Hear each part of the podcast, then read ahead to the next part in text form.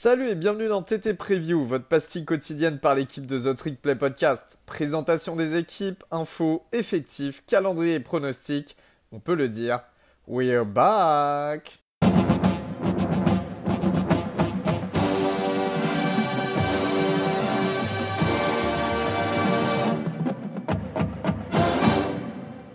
Salut à tous et bienvenue dans un nouvel épisode de TTP Preview, votre pastille euh, quotidienne euh, destinée à vous présenter un petit peu toutes les équipes du collège football pour la saison 2022. Aujourd'hui, on part dans le Mississippi à Starkville avec Valentin et non pas euh, à Oxford, pour aller faire Ole Miss. Salut tout le monde, salut Gus. On fera Mississippi, State dans un premier temps, Mississippi, puis après on partira euh, chez euh, Jeffrey Mba, notre Frenchie qui joue à Auburn, pour faire la preview des Tigers. On commence euh, bah, sans plus attendre avec Mississippi State, les Bulldogs qui, Valentin, en 2021, nous ont sorti une saison, je vais dire, plutôt respectable avec un bilan positif. Ouais, plutôt, plutôt respectable et on va rentrer un petit peu dans les détails parce que ça aurait pu être mieux. Un bilan de 7-6, 4-4 en SEC, euh, sur le papier, ben, on va pas se mentir, les seules victoires notables, elles sont face à Kentucky, ce qui est quand même pas mal, à Texas A&M et contre Auburn. Par contre, il y a une grosse défaite de 10 points contre Ole Miss à Starkville au Egg. Après, ils ont perdu contre Arkansas, LSU, Memphis. Euh, ils ont pris une raclée par contre contre Bama. Donc voilà, on a quand même, on a quand même trois matchs où il y a eu moins de 5 points où ils auraient peut-être pu gagner et ça aurait largement euh, amélioré leur, euh, leur bilan. Dont le match face à Memphis. Dont le match à Memphis, euh, qui a été un des gros débats sur le début de saison, puisque on vous rappelle que le retour de punt de 94 yards de Calvin Austin a coûté la victoire à Mississippi State à cause d'une énorme erreur d'arbitrage qui avait fait couler beaucoup d'encre. on avait eu le comment je sais plus comment ça s'appelle le SEC euh, official euh, enfin le truc par rapport au ref de SEC qui avait fait euh, une lettre d'excuse en gros comme quoi ça aurait pas dû se passer comme ça. Ils auraient dû arrêter revisionner. Enfin voilà. Donc en gros ça aurait pu être mieux. Si on regarde que le papier c'est pas ouf mais on sait que ça aurait pu être mieux. Par contre grosse défaite au Liberty Bowl face à Texas State University 34-7 donc ils ont pas vraiment super bien fini leur saison entre la défaite au Egg Bowl et celle au, Liberty Bowl. Euh, durant l'intersaison, on a pu observer beaucoup de stabilité. Euh, un coaching staff qui revient pour sa troisième année avec euh, Mike Leach et, sa Air Red. Aucune grosse perte très importante en, transfert. donc voilà, très stable. Qu'est-ce que ça présage pour la saison 2022 et notamment au niveau de l'attaque? Une attaque, on le rappelle, est celle de Mike Leach. Et Mike Leach, c'est un petit peu le, le dieu de la air raid offense en college football Bah écoute, euh, ce qui est très intéressant, c'est qu'on repart aussi avec euh, Will Rogers qui sort, euh, enfin qui va entamer sa troisième année, qui sort d'une très très belle saison à 4739 yards et 36 TD. Donc on a vraiment une valeur sûre. Moi je l'aime vraiment beaucoup, Will Rogers. Il fait vraiment de très belles choses sur le terrain. Par contre, au niveau des receveurs, ça a été un petit peu plus compliqué que l'année dernière parce qu'ils ont bah, notamment perdu leur meilleur receveur de 2021, Mackay Paul, qui est en NFL maintenant au Ravens, si je me, si je me trompe pas. Euh, Malik If, euh, le, le, senior euh, qui était le quatrième receveur dans la hiérarchie, il a transfert. Il est en cours de transfert à Ole Miss, il est attendu dans, pendant l'intersaison. Par contre, bah, ce qui est vraiment super, c'est qu'ils ont encore le très, très talentueux Jaden Wale, qui va sûrement devenir la cible numéro 1. Et on devrait avoir l'émergence de jeunes receveurs comme Rufus Harvey, bah, qui a pas mal impressionné pendant les spring practice, ou Justin Robinson, qui est l'ancien receveur sophomore de Georgia, qui a capté, euh, je crois, un ou deux ballons, encore, je suis même pas sûr, mais qui était euh, un gros prospect sortant de l'université, euh, sortant du, du lycée.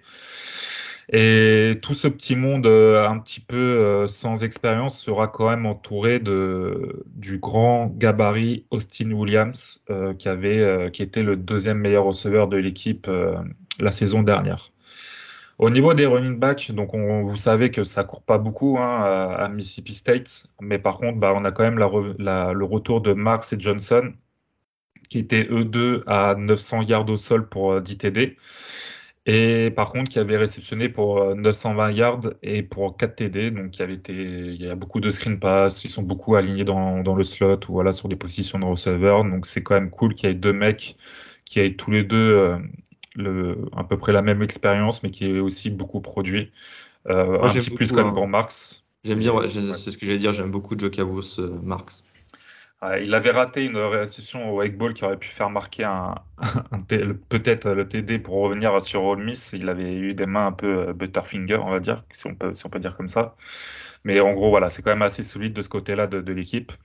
Par contre, au niveau de la O-line, bah, on a bien sûr la perte du left tackle Charles Cross pour la NFL, mais aussi celle du euh, tackle droit Scott Lashley, euh, qui est devenu préparateur physique pour l'équipe. Alors moi, je pensais que en fait, j'étais pas sûr quand, quand je scoutais Charles Cross, je pensais qu'il était senior, qu'il allait faire une saison super senior et que je le trouvais vraiment assez solide. Alors peut-être qu'il a décidé de ne pas faire sa saison super senior et de partir pour faire préparateur de physique de l'équipe, mais en tout cas, ils perdent leur left tackle et, tackle droit titulaire. Et ça va être euh, très difficilement remplaçable parce qu'ils ont. Et en fait, ils vont faire passer le left guard en tant que left tackle et ils vont compter sur la, sur la venue d'un joueur de Juco pour jouer en tackle droit. Donc voilà, c'est quand même c'est quand même pas ouf. On passe d'une grosse paire de tackles dans un système où on a vraiment besoin de, bons tackles sur le pass pro à des mecs qui ont très peu d'expérience. Donc ça va être peut-être un peu compliqué de ce côté-là et surtout qu'au niveau du poste de receveur, on est un petit peu plus faible que l'année dernière. Et au niveau de la défense, ça sera comment l'an prochain? Euh, Moi, j'ai le souvenir, euh, notamment, euh, mais c'était pas le match face à Bama parce qu'il s'était pris une, branlée, euh, mais euh, le match face à LSU, justement, le run-stop a été excellent face au, running back de, LSU, dont j'ai oublié le nom, qui est parti à la draft. Ah oui, Tyrone Davis Price. Est-ce que ça sera encore le cas cette année? Bah écoute, par contre, bah, de ce côté-là, on garde vraiment une très très bonne stabilité. On a un front seven très solide. C'était le troisième meilleur run stop de SEC en 2021, donc derrière Bama et derrière bah, Georgia surtout. Donc c'est vous dire quand même de la prouesse de, cette équipe. Sur la D-line, on a une D-line solide avec un élément qui pourrait être la star de ce groupe de, defensive lineman expérimenté. Je pense que ce serait le senior Nathan Pickering, qui avait une jolie fiche de stade de 4 sacs et 7 tackles for loss la saison dernière. On a aussi un très bon linebacker euh, un très bon groupe de linebackers complet, expérimenté et productif avec sa tête Jen Johnson, l'inside linebacker bien blanc, bien Mississippi, mais pas que run stop, parce qu'il est quand même plutôt pas mauvais sur, euh, sur la, sur la euh, défense de passe, pardon. Et surtout, on a Tyrus Witt, le meilleur sacker de l'équipe, qui va finir dans certaines discussions, je pense, de draft en fin de saison, qui avait été vraiment très, très impressionnant. Donc vraiment un front seven ultra solide, ultra expérimenté et qui devrait bah, pareil, sûrement se retrouver en tant que troisième meilleur run stop ou peut-être mieux euh, de, SEC. Au poste euh, de DB, bah, on a la perte de Martin Emerson pour la draft, hein, le cornerback.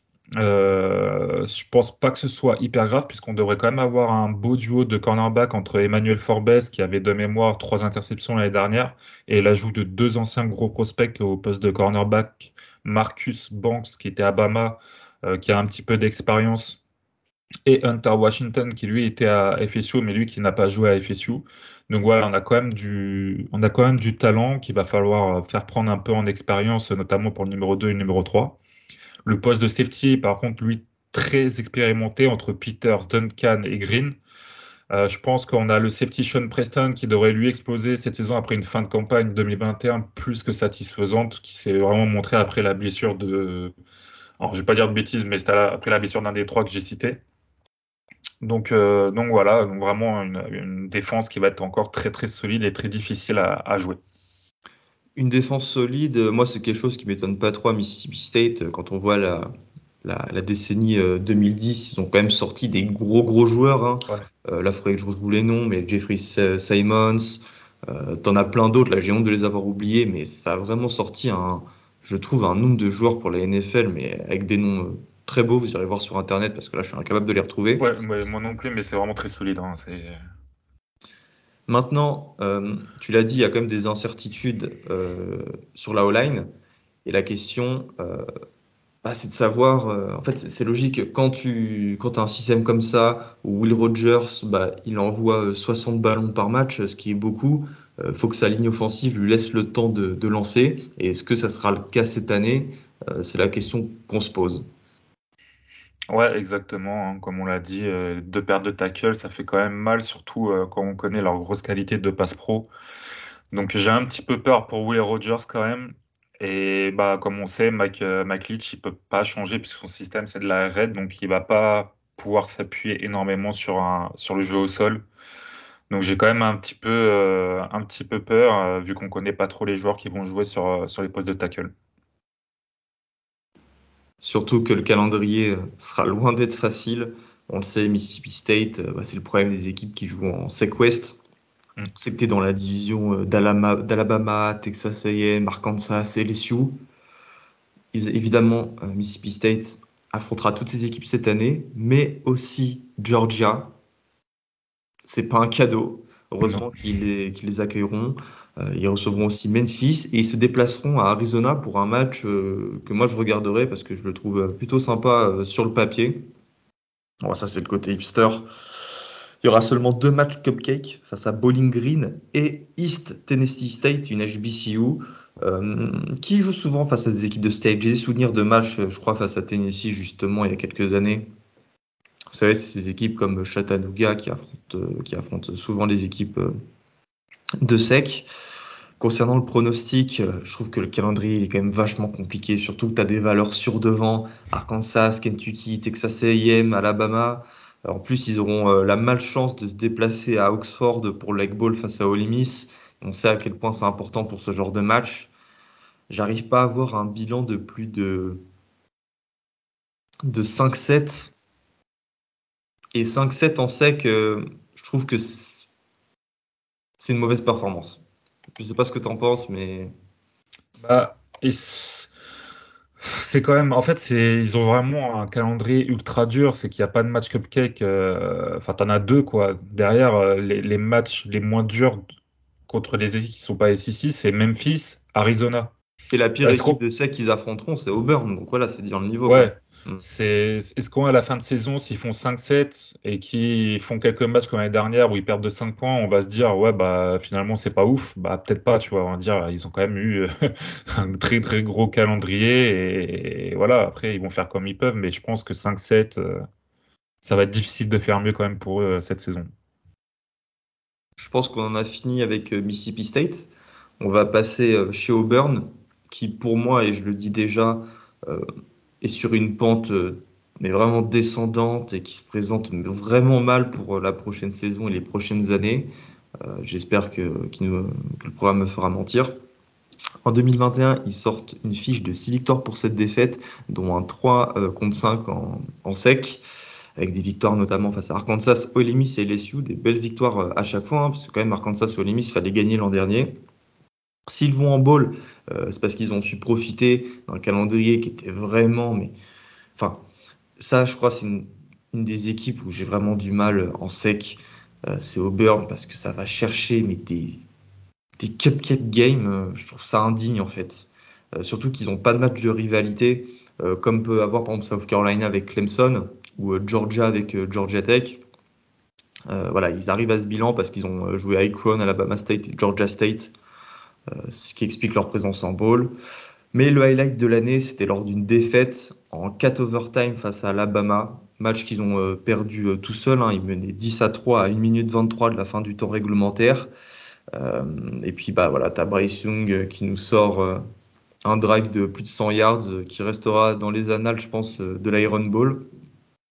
Puis après, ça va en bowl au Birmingham Bowl face à Houston. Houston en AAC, une équipe du groupe 5 un match euh, qu'ils ont perdu assez logiquement, un match dans lequel Smoke Monday nous a rappelé pourquoi euh, on les met tant, à mettre des tubes euh, tout le temps, à se plaindre, à gueuler, à balancer son casque dans les tribunes. Donc du coup, euh, bah, Gus, une intersaison qui va être, enfin qui a été très compliquée, notamment avec bah, le, defensive coordinator Derek Mason, l'ancien head coach de Vanderbilt qui est parti à Oklahoma State après une saison pour un plus petit salaire, 400 000 dollars en moins. On a l'offensive euh, coordinateur Mike Bobo qui est parti lui aussi après une saison remplacé par Austin Davis qui a démissionné six semaines après sa nomination. Qu'est-ce que tu en penses? Ça, c'est la première salve, tu vois. Mm. Euh, parce que ce n'est pas du tout les, euh, c'est pas du tout en fait le premier programme, j'ai envie de dire, de l'intersaison à Auburn. Derek Mason est un très bon coach et le voir partir à Oklahoma State après une saison hein, pour un salaire comme de 400 000 dollars en moins, ça veut dire beaucoup de choses. Je trouve ça vraiment éloquent. Alors, on va essayer de comprendre qu'est-ce qui se passe à Auburn, pourquoi il semble y avoir une atmosphère mortifère. C'est parce que le head coach, Brian Arsene, qui a été nommé l'an dernier en provenance de Boise State, a été remis en cause. Alors pourquoi? Déjà parce que des joueurs qui ont transféré l'ont ouvertement critiqué.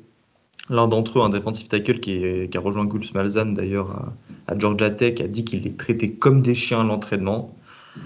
Et surtout. Bah, il y a une rumeur d'adultère avec l'une de ses assistantes.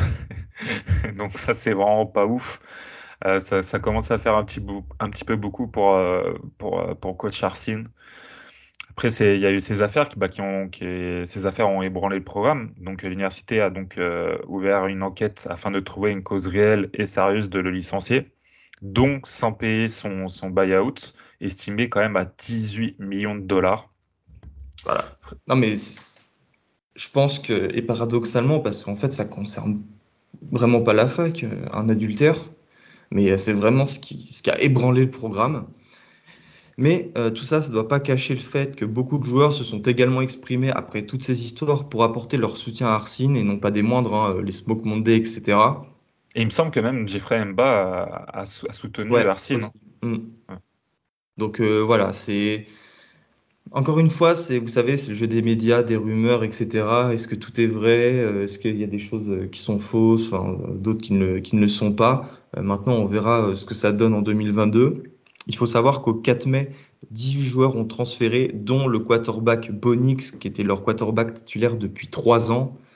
Euh, Bonix, euh, vous savez, c'était le fils d'un ancien entraîneur euh, de Auburn, qui était borderline 5 étoiles à l'époque, avec qui, en fait, on, enfin, on avait placé beaucoup d'espoir en lui, et notamment après la victoire face à Oregon, bah, il y a 3 ans, justement. Forcément, ça sera plus le quarterback titulaire. ça sera une compétition à 3 cette année entre TJ Finlay un ancien joueur euh, de LSU, Robbie Ashford à Oregon, qui a d'ailleurs été désigné MVP du Spring Game, et Zach Calzada, euh, qui est le héros de Texas AM, hein, celui qui a battu euh, Alabama bah, cette année avec les Aggies.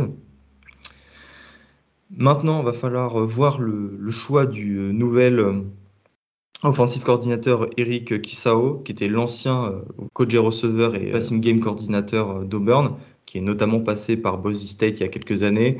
Et voilà, pour rappel, comme je l'ai dit avant, Brian Arsene a passé 7 ans à Boise State, euh, donc il a fait amener euh, une, une connaissance.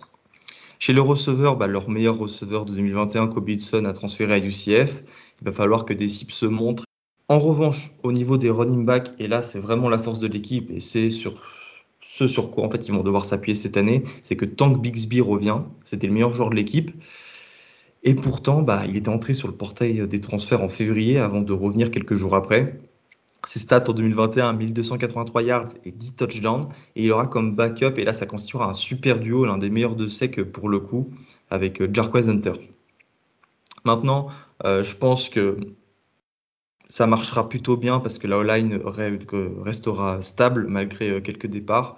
Et elle a gagné, en fait, elle a emmagasiné l'expérience collective, ce qui euh, jamais à négliger euh, pour, euh, on va dire, un poste où tu as autant besoin de l'apport des autres.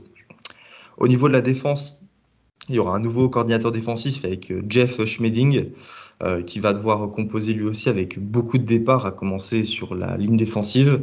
Mais les meilleurs joueurs sont restés avec Kobe Wooldon et le nostacle en provenance d'Oregon qui est arrivé, Jason Jones. Mais surtout, et là, Valve te demande qu'on s'arrête quelques temps, avec Jeffrey Mba, euh, qui était le meilleur joueur euh, de Juco en 2022, qui a choisi Auburn, et ça je pense que vous le savez tous euh, si vous nous écoutez, ancien joueur de Tours en France, qui je pense aura du temps de jeu dès sa première année, parce qu'il n'y a pas du tout de profondeur derrière. Et on peut le voir vraiment faire des choses bien dès cette année. tout le monde le loue là-bas à Auburn, ses coachs, etc., les, journalistes. Et voilà, j'ai pas envie de trop m'enflammer parce que vous savez, on a toujours envie d'avoir ce genre de discours, surtout quand on parle de français. Mais il y a un potentiel chez Jeffrey Mba, déjà qui est physique, mais puis aussi technique, qui est assez, euh, qui est assez important. Et euh, ça serait super pour le football américain euh, français bah, qu'il qui s'impose comme titulaire à Auburn. Quoi. Putain, Auburn, c'est une des plus grosses équipes du college football, de SEC. il y a quelques années, il y avait Derrick Bourne. voilà, ça serait vraiment une, une belle prouesse. Ouais, quand même, quand même Auburn sont connus pour sortir de bons defensive tackles. Hein. Il n'y avait pas que Derrick Brown, il y en avait eu deux autres. Alors j'ai oublié les noms, je suis désolé, mais c'était il y a trois ans. Mais comme voilà, comme tu as dit, meilleur joueur de Juco. Euh, il a soutenu son coach. Euh, il est, il a l'air quand même d'être beaucoup aimé. Le French guy, etc. Machin, ça, passe bien au niveau des supporters. Enfin, en tout cas, je pense qu'il a toutes les cartes en main pour euh, essayer d'avoir au moins une place dans la rotation au début et puis après essayer de bah, essayer de, produire sur le terrain pour passer titulaire. Et, après, ça se trouve, sur les spring practice, etc., il a déjà montré pas mal de choses et on ne le sait pas encore, mais ça se trouve, il sera titulaire. Hein. Voilà, c'était le top joueur de Juco. Donc, euh, quand tu es un top joueur de Juco, euh, bah, il faut s'attendre à te voir sur le terrain un, minimum deux fois quoi, par match. Donc, euh, voilà, on, est, on espère pour lui qu'il qui trouvera une bonne place. Il faut aussi dire que le coach de la D-line l'an dernier à Auburn est parti et a été remplacé par le D-line coach de Tennessee, ce même coach qu'il a recruté à Tennessee. Donc voilà, il a déjà une ah connexion importante mm. Avec ce, ce, defensive line coach et ça, c'est pas du tout à négliger. Chez les linebackers, il y a le retour de Wen Papo, euh, superbe joueur. Mais chez les DB, il y a beaucoup d'incertitudes parce que Smoke Monday et Roger McCreary sont partis en, NFL. C'était les deux meilleurs joueurs de cette défense, euh, assurément l'an dernier. Maintenant, ils sont aussi allés chercher le meilleur cornerback de Juco avec euh, Scott. Ouais, exact. En plus, euh, as... après, tu as quand même euh, Neramia Pritchett qui est là. Donc, mais bon, ça reste quand même d'être un, petit peu plus compliqué. Donc, bah, la question est quel, va être l'impact de cette intersaison sur l'avenir des Tigers? Et je pense que. Vas-y, euh, je te laisse répondre dans un premier temps, euh, si Bah, si, si les joueurs semblent faire corps avec euh, Arsene, ce n'est pas pour autant bah, que les événements qui ont lieu n'auront pas d'impact. Si, admettons, ça se passe mal en début de saison, bah, on sait tous comment ça peut se passer, ça peut très bien exploser assez rapidement. Auburn a perdu quand même pas mal de joueurs sur le, sur le portail. Euh, Auburn recrute de moins en moins bien. Les boosters, ils font pas confiance à Arsene. Enfin, vous voyez, déjà, l'ambiance de base est vraiment pas bonne. Et si le début de saison se passe mal, ça, ça peut exploser et Auburn explosera en même temps. Quoi. Et à contrario, euh, justement, justement, si tout se passe bien euh, en début de saison, ça va vraiment solidifier l'équipe tout simplement. Et euh, ça serait une très bonne chose pour Auburn parce que là, je ne les vois pas du tout euh, perdre un coach cette année, surtout dans une division qui est ultra compétitive. Euh, Auburn pourra vite en faire les frais vu la concurrence. Heureusement, le calendrier est favorable. Ils commenceront avec 5 matchs d'affilée à domicile face à Mercer, San Jose State, Missouri et LSU. Mais entre ces matchs-là, il y aura bah, le match retour face à Penn State qu'ils avaient perdu l'an dernier au Beaver Creek Stadium. Il y aura quatre matchs à l'extérieur, donc face à Bama, Ole Miss et Georgia. Bon, compter des défaites, là, il n'y a même pas besoin d'en parler. Au niveau des pronostics, moi, je pars sur 5 victoires et 7 défaites. Non, moi, je le suis encore moins, puisque je pense que ça va partir en 4-8. Alors, heureusement, il commence par Mercer et San Jose State, donc potentiellement, tu pars sur deux victoires. Après, tu pars sur Penn State, donc tu as une défaite. Après, tu as Missouri. Missouri, on sait que c'est peut-être un peu compliqué, mais ça risque d'être un match accroché. Donc, allez, tu te dis, OK, ils ont peut-être trois, victoires. Mais après, l'enchaînement, est est monstrueux. Et puis, bah, tu, tu vois aucune victoire possible, mis à part bah, sur l'avant-dernière semaine, euh, l'avant-dernier match pour eux, donc Western Kentucky. Donc voilà, moi, je vois pas plus de quatre victoires. Et... On est très pessimiste, et je veux dire qu'on n'est pas optimiste, mais non, il faut utiliser euh, le, bon mot plutôt que la négation. Euh, on a terminé notre preview, Val, c'était la, la, présentation de Mississippi State et Auburn, deux équipes qui sont destinées quand même au fond de la SEC euh, on se donne rendez-vous demain pour une nouvelle pastille. Salut à tous. Salut.